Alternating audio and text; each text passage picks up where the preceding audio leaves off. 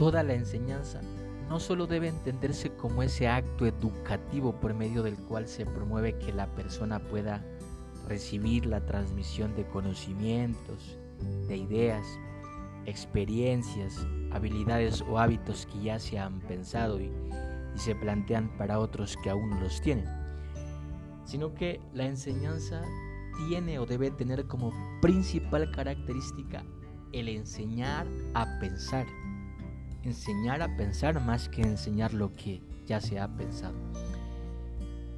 Por eso la educación no solo se debe realizar para mantener los órdenes sociales establecidos, sino que debe ser una enseñanza ayudada por la pedagogía.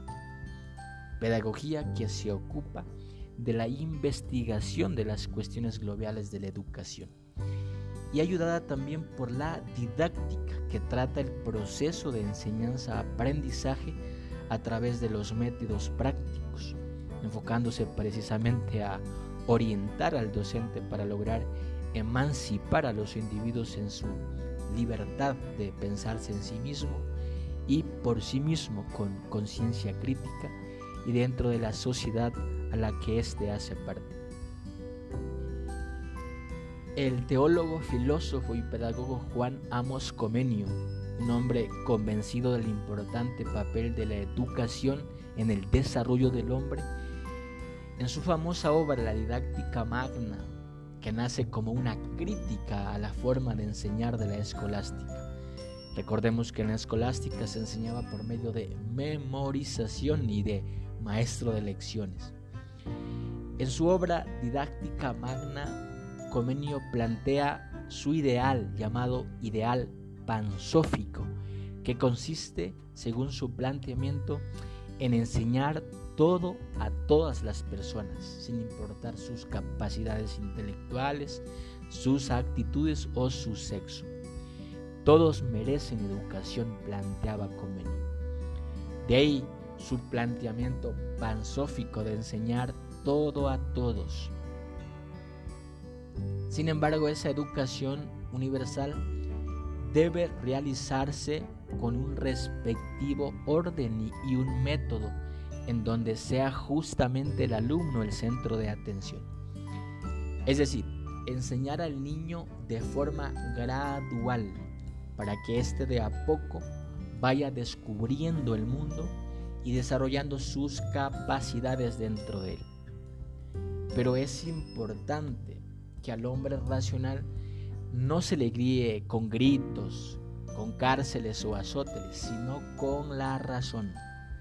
Así, la educación en convenio propicia la libertad para pensar y actuar dependiendo del conocimiento que se tenga de la realidad.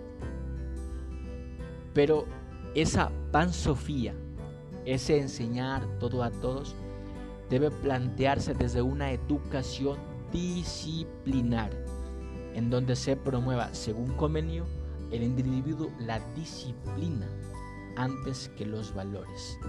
Primero, la disciplina antes que los valores, ya que según convenio es en la disciplina, en el hábito continuo de actos, en donde se forma el ser humano para, para un mejor desarrollo de sí mismo y de la sociedad.